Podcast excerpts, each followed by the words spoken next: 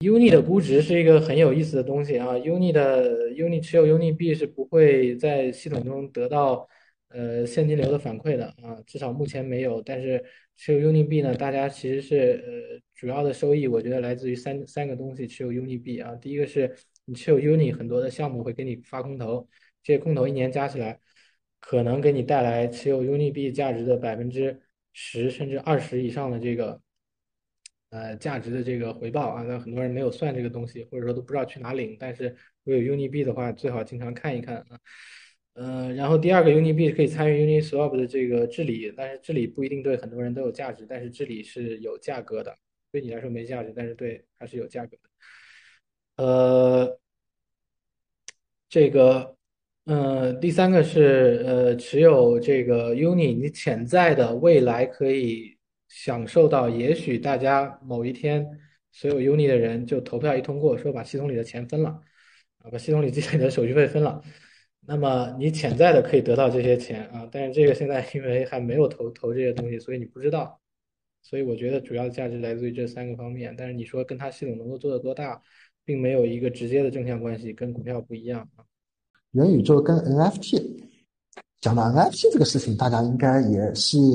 比较感兴趣。最近那个星星啊，还有我们会看到 Crypto Punks，还有一些那个 Dead Head，很多 NFT 做的非常非常火。而且这个生意似乎在国内还是很多都是可以尝试的，因为我们看到，包括像阿里的五二零的拍卖节，其实也开始在卖一些 NFT。然后包括我前天晚上吧，我去抢，昨天还是前天，前天晚上我去抢那个那个东京奥运会的那个官方授权的 NFT。我我把两种方式都进行了购买，一种是那个九十九 USDC 去进行了一次购买，然后第二个就刷信用卡去进行了一次购买，就抢了两套这个东京奥运会的这个这个这个授权的 NFT，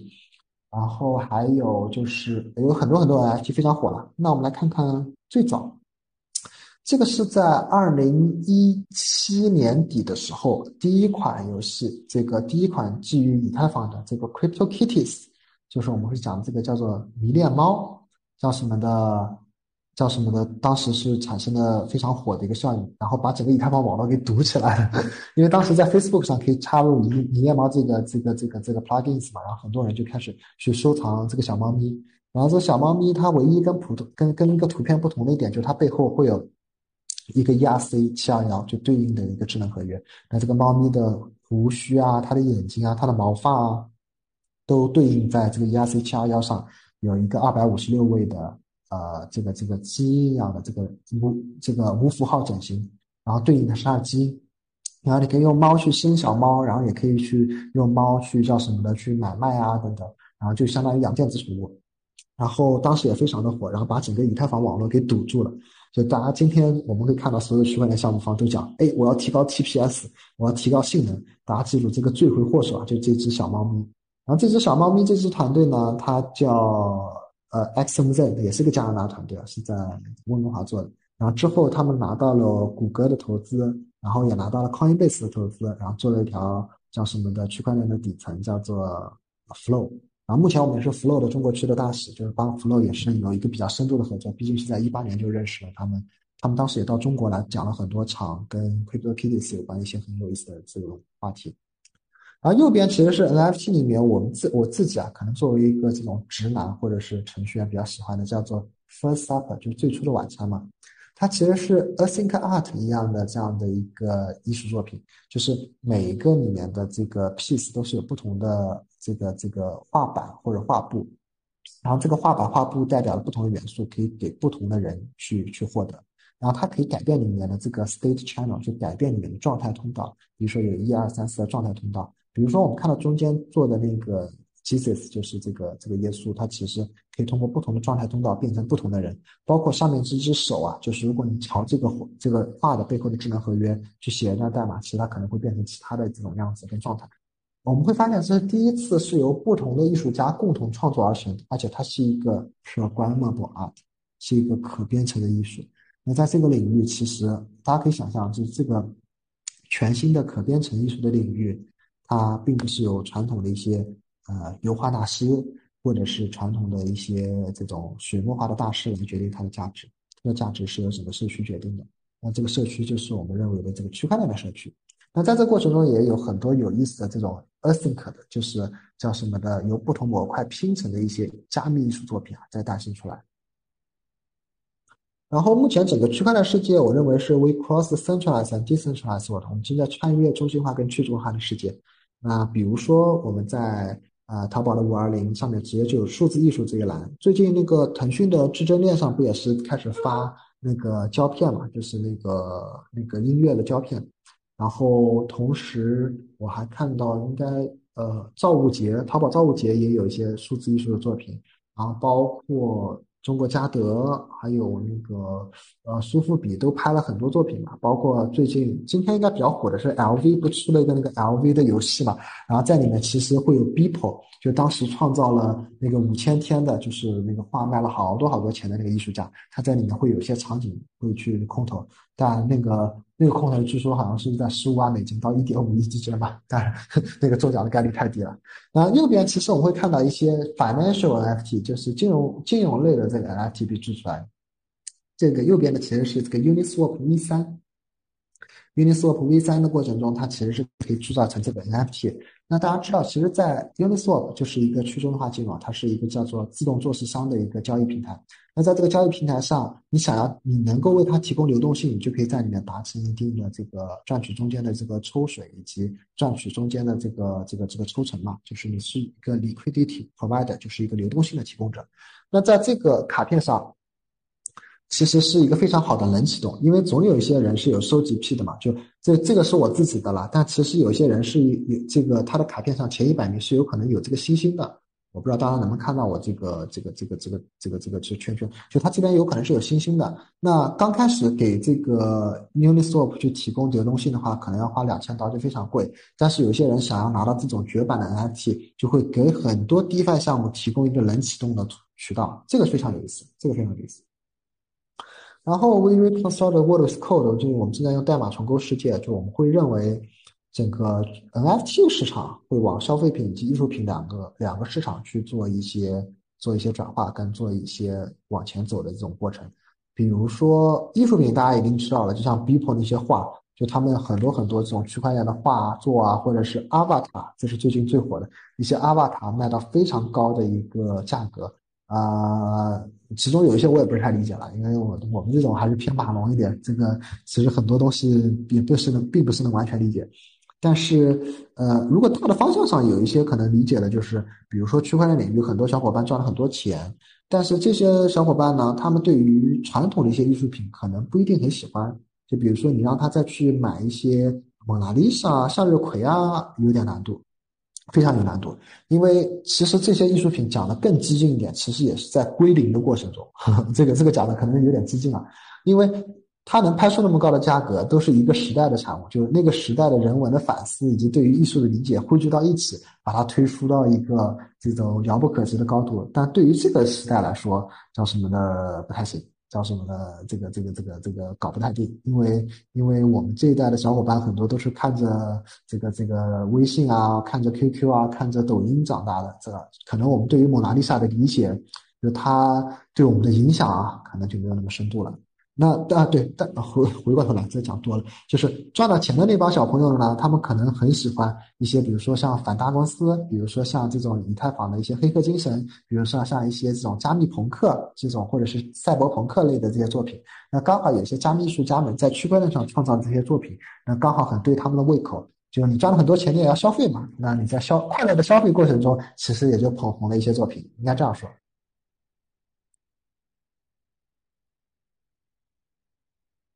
同时啊，我们讲到消费品质，我们就可以想到，哎，也许有一些游戏中，它把它的一些 NFT 化，做一些 NFT 相关的事情，可以对它有更好的一个一个一个一个一个经济效益跟产出。比如说有一些像 DOTA 二里面的这种 NFT 的配饰，它可以不同英雄都能配上，或者是有一两个英雄，它可以在不同的游戏中都可以来玩。它背后基于的技术就是区块链这条共识嘛，那可能会有很很有意思的一些产出。哪怕是把一两个英雄做成这种 NFT 的藏品。估计也有很多的小伙伴对它非常感兴趣。那为什么我这么提呢？就是我我讲 DOTA Two 总要有一些证据吧，对吧？这个我们写代码的都要有 evidence。那因为在 Animator 上，就是前段时间一个 DOTA 二非常有名的、非常有意思的一个连载吧，大家可以看到中间已经有什么 Binance NFT，已经有这个叫什么的呃 BNFT 以及进行了一些赞助。我认为后面啊，其实很多的这种比赛赛事都会对它进行的一些一些一些一些赞助跟增长，就是这些这个 NFT 化应该很多人会去做，因为很简单，打个很简单的比方。就是我们看 NBA Top Shot，就是 Flow，就刚刚那个 Crypto Kitties 团队后来又跟 NBA 合作嘛，然后前段时间他们卖那个 NBA 的卡牌，一个月有一亿美金的一个收入。它其实背后就是把 NBA 这些球星的一些精彩的击杀镜头、精彩的这个投篮镜头，把它给给给抽取出来，然后你给你买那个 NFT，他获得的钱会捐给那个捐一部分给那个球星。这个其实产生的链接还挺深度的，因为正常比如说你去买一些海报、买一些篮球，也不是现在的消费习惯嘛。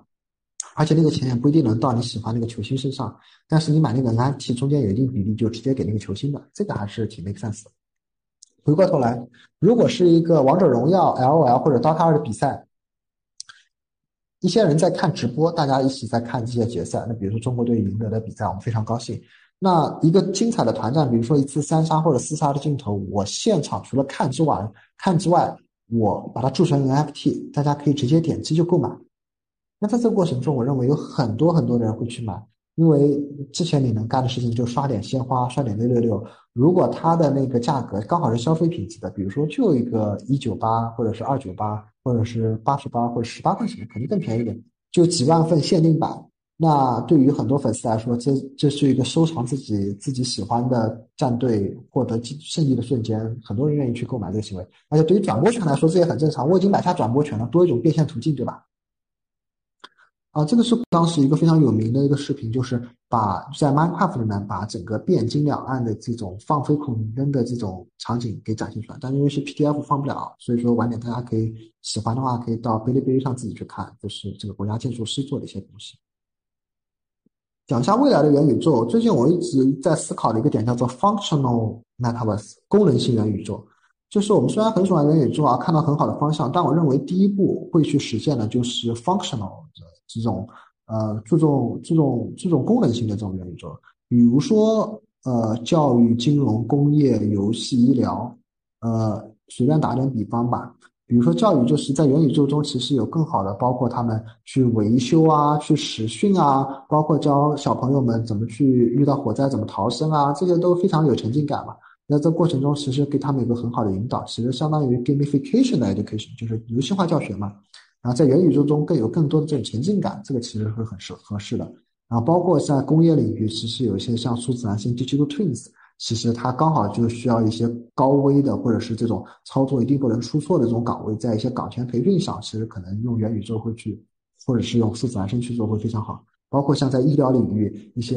呃心理上，比如说有一些这种什么深海恐惧症啊，或者是有一些这种情感计算的一些因素在里面，其实很有可能会第一步在元宇宙在这些地方进行一些探索。那当然了，游戏也是非常大的一块，而且游戏也非常重要。我们人类从从猴子开始的时候就已经会玩游戏了。我记得有一个有本书叫做。呃，这个游戏的伟大吧，还是什么？就是专门讲我们人类在很早很早之前就已经会开始玩游戏，来来来保持我们自己的社交性，以及保持自己的这种这种这种叫什么的这种娱乐性吧。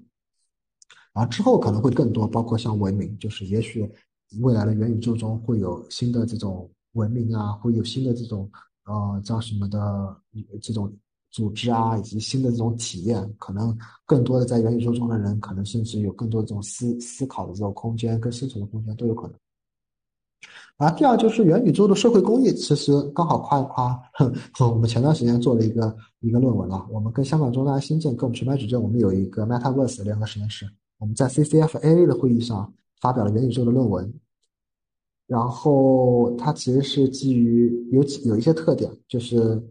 呃。我们把几个方向，我认为还比较有意思的做了一些阐述。第一就是治理，我们其实基于 LBS，就基于这个 location based service，然后做了一些 reinforcement，做了一些强化。就比如说学生他如果到了这个这个这个这个图书馆里面，他不玩手机，就手机被锁住了嘛，那到时候就会给他一点这种 reward，就给他一些奖励积分或者这种 token based 一些东西。就就是说你在图书馆就好好读书，你就不要不要去玩手机了。啊，比如说每天要有一定的这种去篮球场或者去体育场的时间，这个其实是有一种叫做正反馈的激励和负反馈的激励。比如说你一天都宅在宿舍里面，那你这个挖矿就停止了，对吧？就这个对于学生来说有一个很好的引导作用。然后第二就是有一些 UGC 的内容，就是有一些创造，也是元宇宙非常喜欢的一些内容，在里面会有一些 blockchain driven 的，就是区块链驱动的一些创造的，包括在里面可以搭一些配饰啊，搭一些积木啊，设置一些这种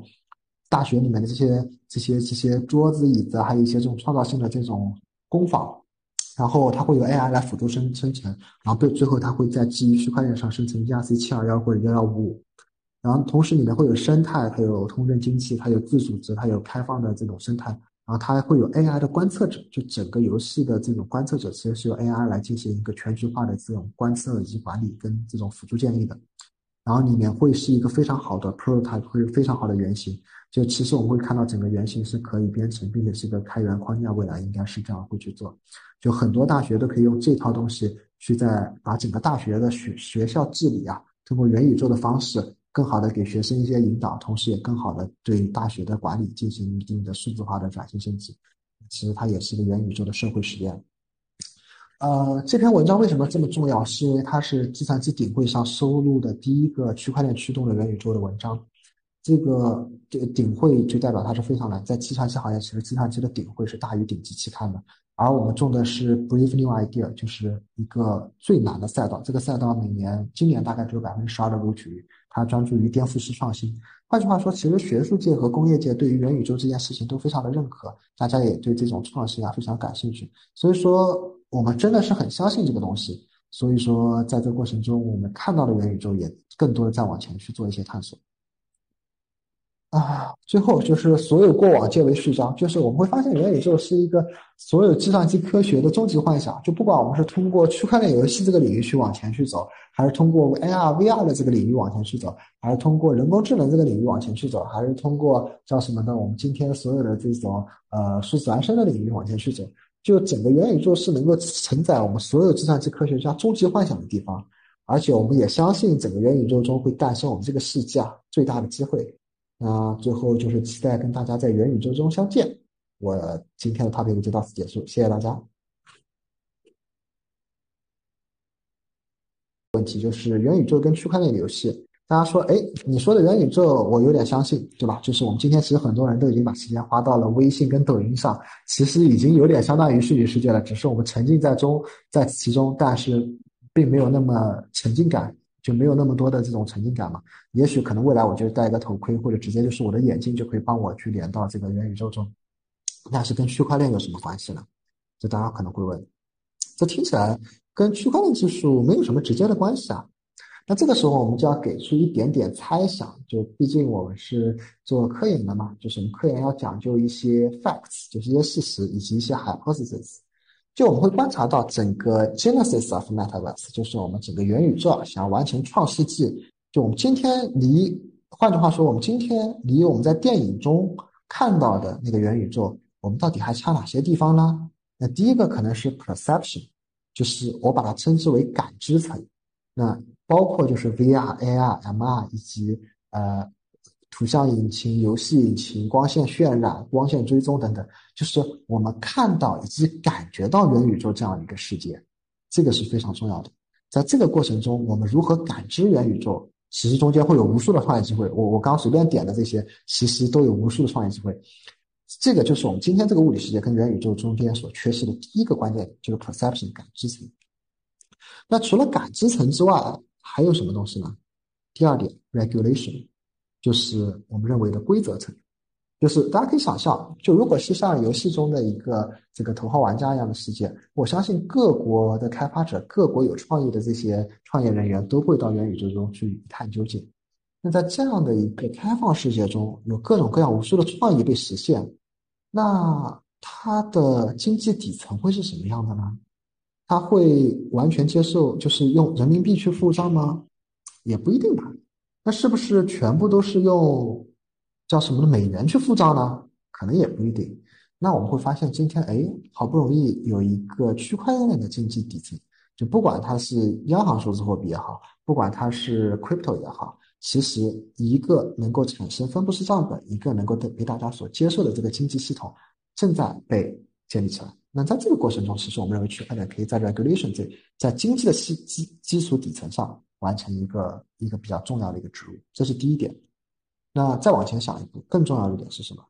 ？regulation，更重要的其实是规则嘛。大家可以想象，今天的其实很多的，包括法律啊，就比如说你在互联网上啊，我干了一件坏事，假设我是个坏人，我做了一件坏事，那其实是一个属地制的，属地制就是意思说警察叔叔会上门，叫什么把这个坏人给抓走。但是如果变成了一个这种力量发生反转，就是我们人类百分之九十、百分之九十五甚至百分之九十九的时间都在虚拟世界中了，那怎么样才能在虚拟世界中保证你会不会被办掉，或者是哪一些规则跟跟行为，比如说你是一个黑客，你干了一些坏事，你会被驱逐掉？怎么样去决定这个虚拟世界中的法律呢？那非常有意思一点就是，区块链它通过自己的共识算法，通过自己的智能合约，保证了这些规则可以。公开透明，并且自动执行掉。那在这个过程中，我们会认为区块链技术在规则层会有非常大的一个作用凸显。那再往下一点就是 Master 当时就大规模生产。就曾经我一直认为五 G 啊，这个这个物联网啊，就是感知层把数据抓到这个虚拟世界中啊，这个是非常关键的。就这一块，我们认为是一个大规模生产所必须的。但后来我自己经过构思或经过思考，觉得肯定不是，肯定不是，应该这样说，更多的应该是 AI 人工智能，人工智能去把这件事情给做了。因为再厉害的程序员去开发一个游戏、开发一个程序、开发一个应用，都有一个 paradigm shift，都有一个范式转移。就是我要去思考一个 loop 怎么写，其实我需要去学会计算机的语言的。但是对于 AI 来说，去生成这些地形、生成这些场景。它就是天生的，就是了解零跟一的一个一个过程。对于他们来说，这个其实更容易。那未来的元宇宙应该就是一种强化学习，我们人类去设计一些规则，让 AI 帮我们去创作无数的游戏，创作无数的场景，我们在里面可以快乐的生活。这个其实是一个很大的一个增量。呃，OK，叫什么的？未来元宇宙会是中心化跟去中心化世界的一个交汇点，这个我认为没什么问题。而且今天已经很多很多的这种。有意思的项目已经在诞生出来，比如说最左边的其实是 Lumia 渲染的一个，呃，我们看着非常好看的一个场景。那其实我们肉眼对于 Lumia 最新技术渲染出来的一些场景，可能是没有办法以第一时间识别它到底是真的还是假的。那第二个其实是更偏开放世界，更偏协作，更偏大家一起来建造，就是做 UGC，就一起来建造元宇宙这样一个事情。这个是 Minecraft，大家应该知道，就是我在里面一个个都是小方块的这种体素。然后，因为我们刚开始游戏引擎或者我们图像引擎不可能把我们整个世界推到元宇宙中嘛，那我们像小方块的这种形式，这种像素风格或者体素风格，然后又保持非常开放的一个开放性，可以让很多创作者在里面去搭建很多有意思的东西。比如说，我们最近看到一些啊比较有意思的团队，像国家建筑师团队，他们就复刻了整个故宫。然后复刻了那个《清明上河图》，就是北宋汴京两岸的这种繁华景象。他们通过自己巧夺天工的设计啊，就是把这些景景象全部给还原，并且把它渲染成像在北宋一样的这种风光。那其实就是相当于穿越了时空嘛，非常有意思。那最右边其实是应该是 Sandbox，就是在区块链领域就 Blockchain Driven 的，就是通过区块链来驱动的一些一些叫什么的一些游戏。那里面其实他们可能会有一些地皮的售卖啊，可能会有一些叫什么的去去买地卖地，以及去做一些这种去中心化的创作的一些事情。那在这个过程中，其实也有很多有意思的项目，今年被炒得非常非常火。呃，简单归纳一下，就是在元宇宙中啊，我们认为 Code is God，就代码之上帝。就曾经我们计算机科学家们特别喜欢的就是啊，Code is Law，就是代码及法律。那今天其实我认为就是 Code is God，就在元宇宙中你有无限的创造力，可以有无尽的可能性。然后呃，最近几年随着再无重大技术突破，整个世界又陷入到不安的阴影当中，政治上的紧张局势加上经济上的动荡不安，无不又暗示我们在逐渐回到了一个存量互割的局面。那我们这个时候就刚刚好需要元宇宙这样一些新的技术，能够把我们人类带到一个新的增量市场，这个是非常关键的。那第二块，我们就回到一些现实的情况，对吧？我们首先我们要开开宗明义，我们明白我们到底要去到什么地方。那第二就是理想很很很叫什么丰满，但现实很骨感。就我们今天到底有哪些东西？这个也比较现实啊。就是区块链游戏与社会化游戏性。那这个时候我们会看到，哎，区块链游戏至少有一个特性，叫做区块链游戏自带流量。大家可以看到左边的这个是 X Infinity，就是。啊，最近特别有名的一个游戏，就是呃，美国啊，比如说他们有很多一些富人，他们在做玩这个 X Infinity 这样游戏。然后菲律宾有很多很多就是低于贫困线以下，就大家如果有机会看的是低于贫困线以下的这些人，就在玩这个游戏，然后在里面可以打到它里面那个一个个 X，就一个个小怪物，然后这些小怪物可以升星的小怪物，也可以去战斗，获得一些这个呃 SLP，就是它里面的一些这种 token，然后从而能够换吃的。就是会发现这个世界其实贫富差距非常大。那在菲律宾就真的有这么一批人，他们可以通过这种方式来维持自己的生计。特别特别是 COVID-19，就是这个这个这个疫情之后啊，他们叫什么的啊？叫什么的？更就生活更所迫嘛，就没有什么办法。那在这个过程中，我们会发现，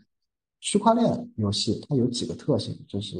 我我先把这个结论说了吧，这也是最近思考的一些。就第一，任何被物理规则所限制的。这些这些货币经济或者是这种这种经济体系在区块链世界中得到的打通，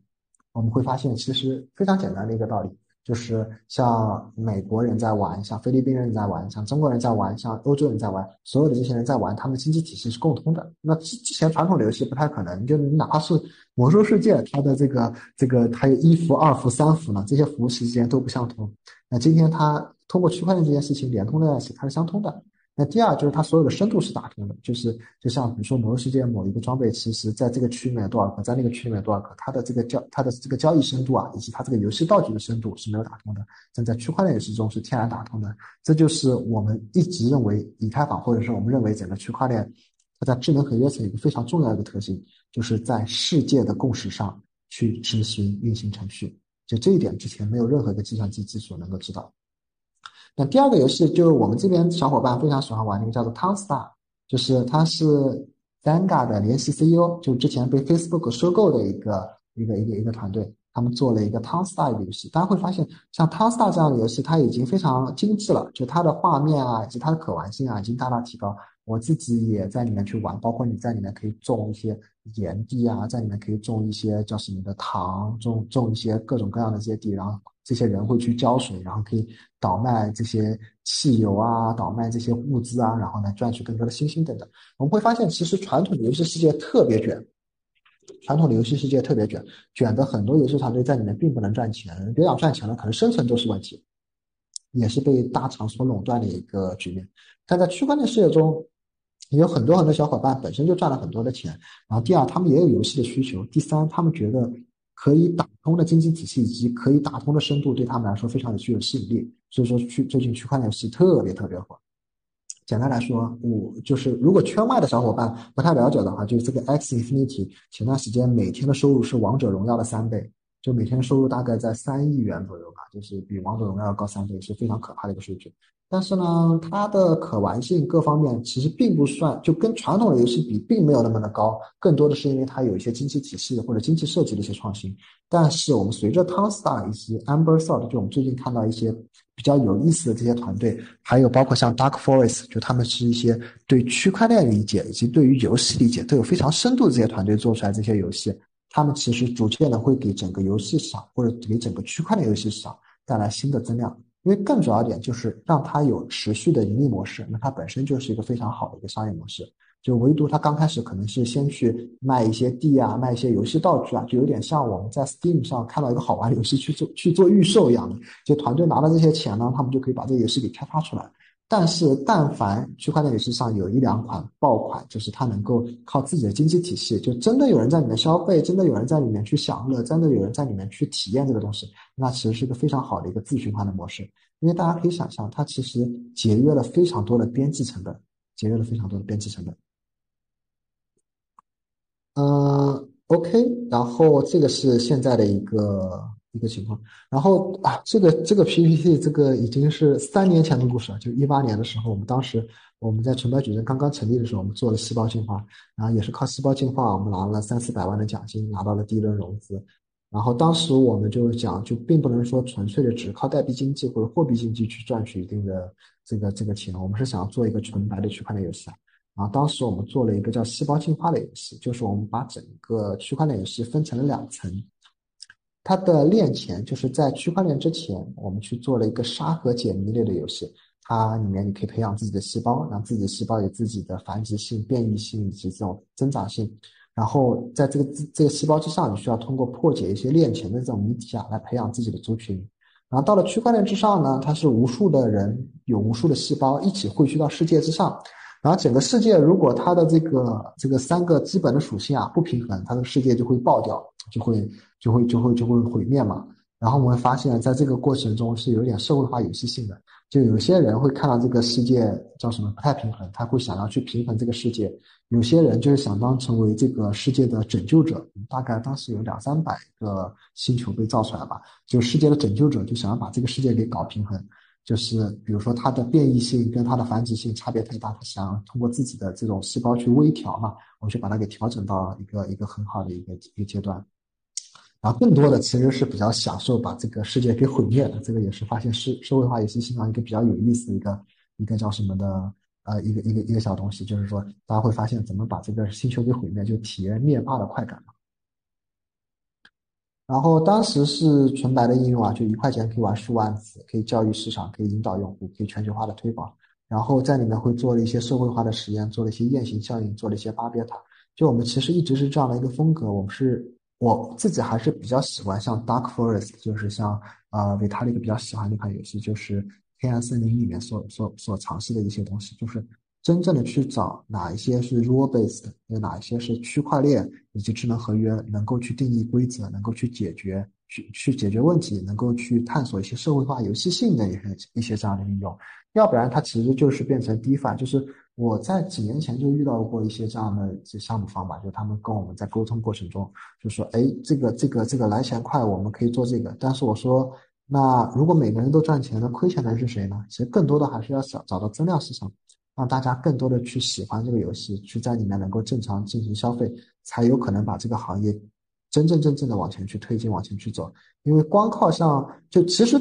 应该这样说，就这波 DeFi，我们会看到这些 Uniswap，像像 Uniswap，像 Compound，其实它是有自己本质的最最最底层的这个底力的。像 Uniswap，其实大幅的降低了一些交易的这种门槛，以及降低了这种交易的手续费以及这个时间。那在这个过程中，其实我们认为 DeFi 已经探索到它自己的一个道路。那今天在 GameFi，就是特别是在 TownStar，就是 Zanga 的那个联席 CEO 出来做了这件事情之后。特别是在 Amber Salt，我们看到一个一八年游戏团队在进入这个行业，开始真真正正想要做一些事情之后，我认为后面会有一些更多有创意的团队出来，并且跟今天的很多就把 game 跟叫什么 DeFi 粗暴的融合在一起的这种团队不太一样，它应该会有更好更好的一个生命力，跟更好的创意所在性。这个是当时的一些游戏截图啦，包括 c l v i s i o n 啊，然后。一些游戏截图就跳一跳了，里面会有繁殖、变异、孵化，还有叫什么的休眠等等。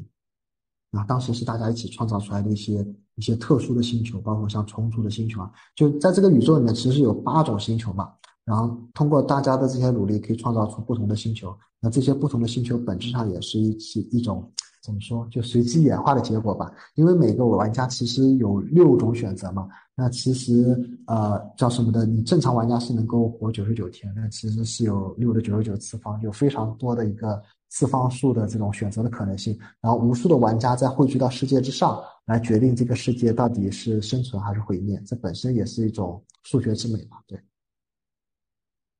这个是当时每个人就存在上面的。啊，这些细胞，然后它有不同的这种属性嘛，啊，细胞数啊，什么都是沉浸在区块链之上。它有一些这种游戏性的交织，比如说它有一些共识，就有一些人他们会组队去玩嘛，就想我们一起去修补这个世界。然后有一些是人性的在里面，就是还是有很多人是希望能够把自己的这个细胞啊，它的这个数量给给调的更多，因为毕竟能存在区块链之上嘛。然后也有一些动态的博弈。然后比较有意思的一块就是，它有一些不透明的信息，就你并不知道同时跟你在竞争或者一起在修补这个世界的人是怎么想的。那其实有些不透明的信息，还有一些自主的思考跟判断。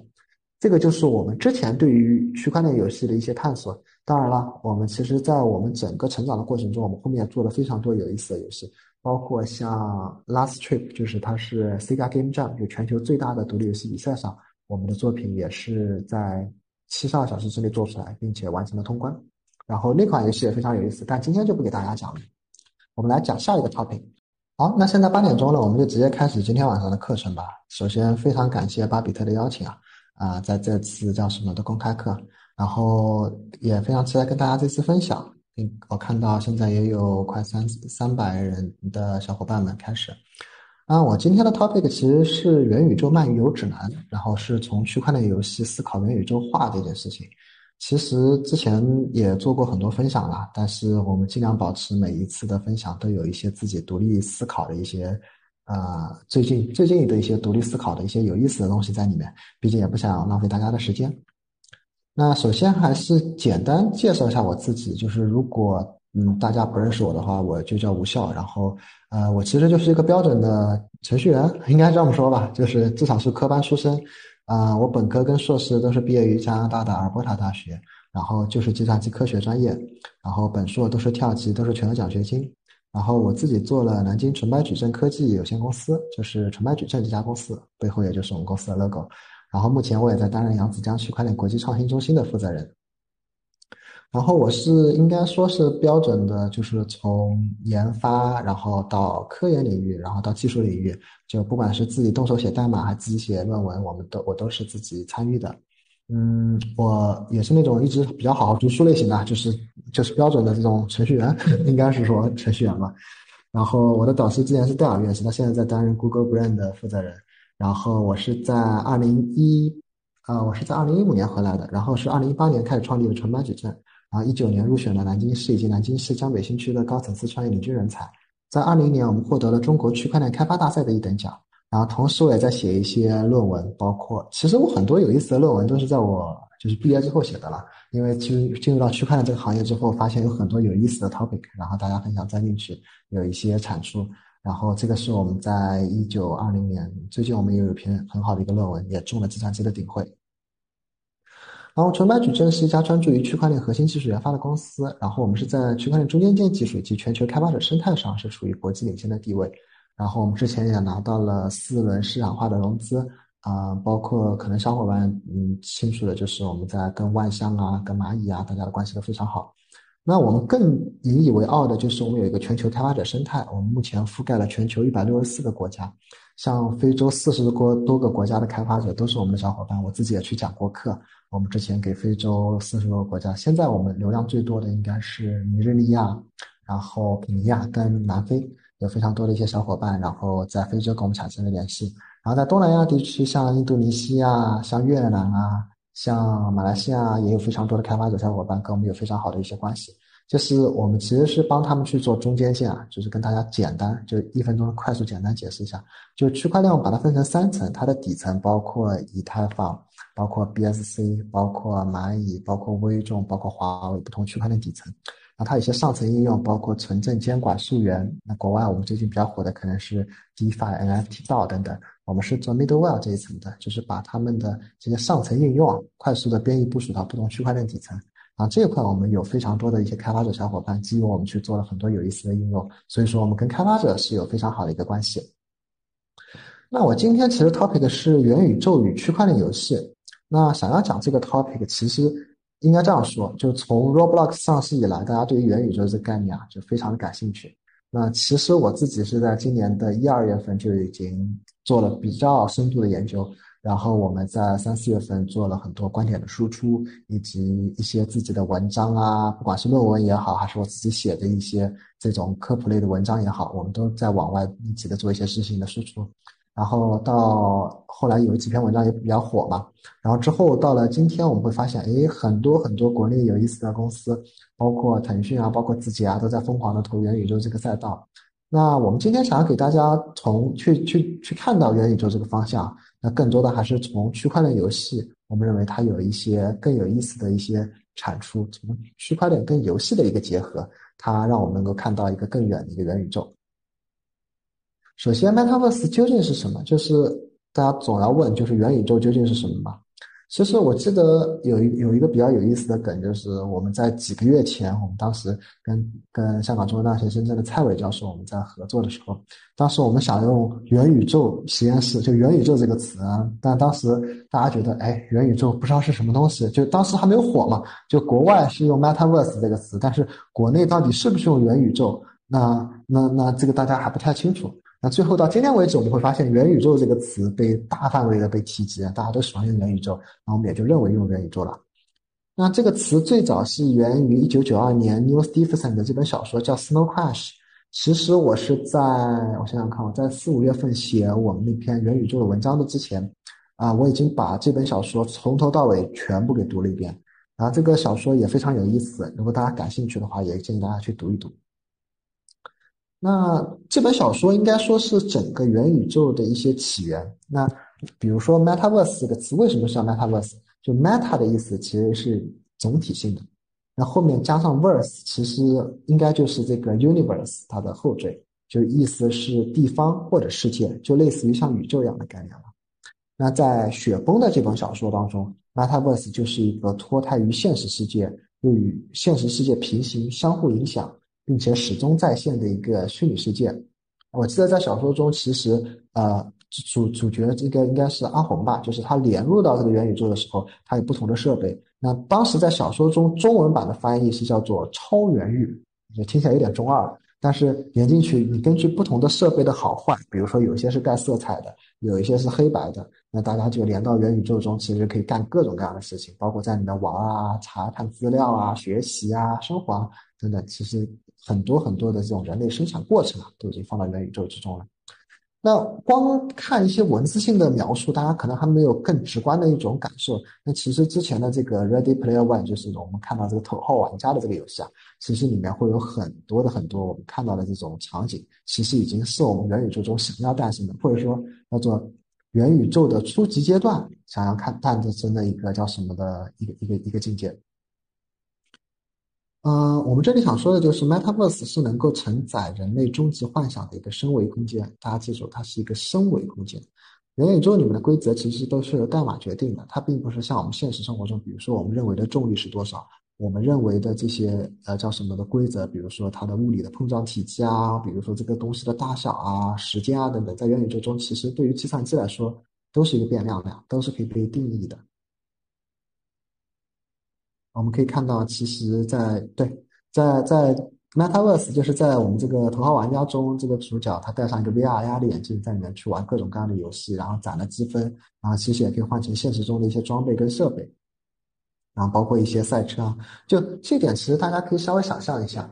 嗯，元宇宙或者说我们认为的这个头号玩家，他在里面做出了非常多的一个增量市场，这些增量都是由计算机生成的代码或者生成出来的场景。这些场景被生成出来，其实并没有太多的一个编辑成本。就是打一个很简单的比方，比如说我用电脑造了这样一个场景，我要再做另外一个类似的场景，那其实我需要花的编辑成本是相当之低的。就并不是像我们现实生活中，比如说我生产了一批货物，那我继续持续的通过大规模生产把这个货物不断再生产出来，其实都是要有原料以及这个世界的摩擦成本。但在计算机中并没有，就像我们玩游戏一样，其实你在做一些场景，它只会越做越快，因为中间有很多轮子嘛。然后后面其实就是要稍微带点叫什么的想象力，以及我们稍微带点这种叫什么的往前看的一些一些作用。比如说，我们知道为什么我们需需要元宇宙，是因为技术上整体的资源其实是有限的，对不对？就是我们其实我们整个人类啊，就是为了创造这个增量市场，其实是花了很多很多的精力的。就包括像十四世纪的这个探险家，就去说服国王说：“哎，我们有一个黄金国度，你给我。”一一一大笔钱，我去组一个船队，我们只要去找到这个黄金国度，那我们整个欧洲人啊就非常的快乐跟幸福。那对，当时他们是这么去忽悠国王的，然后就组建了自己的舰队去去去探索这个美洲新大陆嘛。今天这个故事，呃，也在也在继续，对吧？就伊隆马斯克说，哎，我们发火箭去外面找新的星球，那也许找到一个类地行星，就跟地跟地球差不多的。那我们就有很多的一个增量资源，那其实地球上所有的人啊就会变得比较幸福，啊，这个故事还在，呃，同样的故事还在同样的讲，当然了，也并不是说叫什么的一定不可能，但是呃，这这整个思维方式或者是他的一些去去去往去寻找增量的方式吧，应该是类似的。那第二个就是，哎，大家说，那好吧，那这种增量方式并不可持续嘛？那在过去的十年、二十年之间，为什么大家过得非常快乐呢？那其实是因为有个互联网之名，呃，因为今天的整个互联网它并不需要像以前一样通过船坚炮利去完成一些殖民化的工作。那有没有例证？有，我们毕竟都是计算机科学家嘛，我们还是要讲 evidence。我们会看到前几年有一个很有名的呃诺贝尔经济学家写了一本小说，叫做《贫穷的本质》嘛，就是里面有一些非洲的黑哥哥们，就是他们其实特别喜欢啊看电视，呃，你可以再引申一下，因为他们那边也是进步嘛，就可能喜欢玩手机。那其实他们会会花很多的钱去攒，那就花很多精力去赚钱，然后去攒钱去买一台电视，买一个手机。然后今天他买了个手机，点开你们的 APP，可能还是抖音或者是 Facebook。就世界上其实能提供互联网服务的这些国家，或者是这些拥有这些技术的这些国家，或者是这些开发者和程序员们比较少。那今天很多落后国家的他们的这些网络服务啊，都是由中国、美国或者欧洲的一些部分国家提供的。那其实就完成了一种变相的互联网殖民的作用。那并不需要再像以前一样去去去去赚取他们的钱，而是通过一些技术，通过互联网去赚取了他们自己应得的一些钱。那对。那但最近大家又觉得，嗯，好像最近还是有点卷的，有有最近好像有个说法，开玩笑是说，这个互联网企业有些是呃九九六嘛，也也可能也是事实啊，有部分有部分是事实，有九九六嘛，让大家都很辛苦。那为什么会很辛苦呢？其实还是比较卷嘛。那为什么会卷呢？就是因为互联网殖民所带来的增量市场啊开始收敛了。那在这种情况下，我们如果还需要有更多的这种资源跟这个增量，其实我想说的就是。从有限到无限，需要一种升维技术。大家再再再再思考一下，升维技术。呃，虚拟世界是可以避免存量互割的，并且可以一劳永逸的。就比如说我们物理学上做任何的实实验，其实都要消耗一份同样的硫酸跟铜，最后发生硫酸铜的这个实验嘛。但在呃 Metaverse，在这个元宇宙中或者在这个虚拟世界中，只要我们能模拟出来，就同样的知识可以做无数遍，但是并没有需要更多的成本。然后要再往前延伸一点点，就稍微调动点想象力啊，就是在元宇在虚拟世界中，我们可以大鱼大肉，可以吃喝玩乐；但在现实生活中，可能我们就跟呃叫什么的《黑客帝国》Matrix 一样，就我其实特别喜欢 Matrix，就是只是输点营养液，就是可以享受到这些快乐，因为它其实本质上是大脑的一种刺激嘛，但是并不会长胖，对吧？我相信很多叫什么的人还是对自己体重非常关注的。那在这里面可以大鱼大肉，可以。享受到吃吃东吃东西的快乐，但是也不用被变胖。那这个本质上是需要 BCI，就是脑机结合技术的一个一个增长。这块其实是有一些基础科学的突破的，我放到后面再说。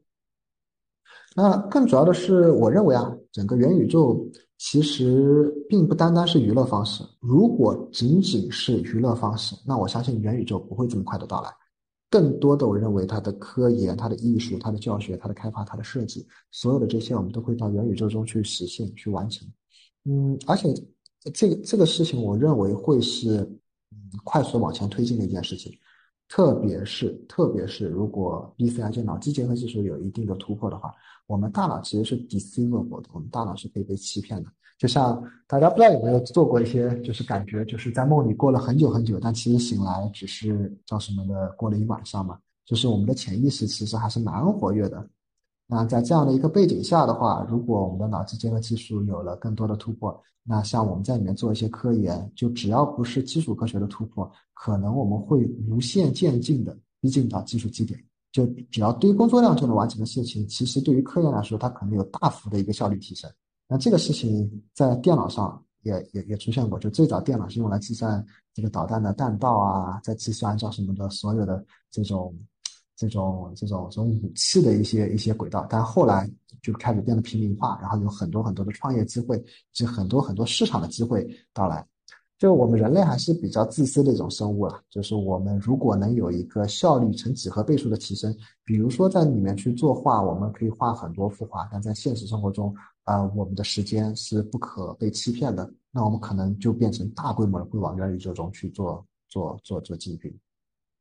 那这个是我们看到的未来啊，就是我们看到远远见的一些方面。那讲一些现实的问题，就是那个好多钱被印出来了，对吧？这个大家应该也都知道，就是嗯，不管是股票啊，还是嗯，可能有些小伙伴们叫什么的，嗯，买的什么样的东西，就物价都在飞涨，因为好多好多的钱都被印出来了。那这些印出来的钱怎么办呢？就是我们也也也在头疼这个问题嘛。你说这个印出来的钱，它不能再去房子了，对不对？其实各国的这个这个这个房子都买不起了，这个房子还是很贵的，就大家买不起房子，那也不太能去吃的跟喝的，对吧？就是我消费品呢更不能去那边了，因为如果去了消费品的话，那其实很多人就不不光是非洲的小伙伴们，那可能很多人都就不太能吃得起饭啊，就是过得比较凄惨。那也不太能去叫什么的，啊，那也不太能去叫什么的这个举呃什么武器装备，那不就打仗了嘛？那个不太好。那唯有能去的地方就是投到元宇宙中，嗯，叫什么烧掉？因为创业是烧钱最快的方法嘛，就跟当时的互联网泡沫一样。我们相信未来会有很多很多有创意的团队、有创意的这些程序员跟开发者，会在元宇宙中去做各种各样有意思的项目。然后，无数的资本也会把钱全部投给这些项目方，让他们去做各种各样有意思的事情。那在这个过程中，其实也可以找到一些新的增量，就像当时互联网一样，虽然有很多泡沫，但最后我们发现，哎，它真的是一种更高效的通讯方式，也许它真的是一种更高效的科研方式，以及提提升人类生产效率的一种工具。那这样的过程中，我们认为会有非常多有意思的东西被探索出来。啊，我说过了嘛，就是因为我们人类是比较自私的一个生物，所以说，如果我们发现一个效率可以成几何倍数的提升，我相信整个人类百分之九十以上的活动是在虚拟世界中的。这些就是一些一些截图了。那下一个问题。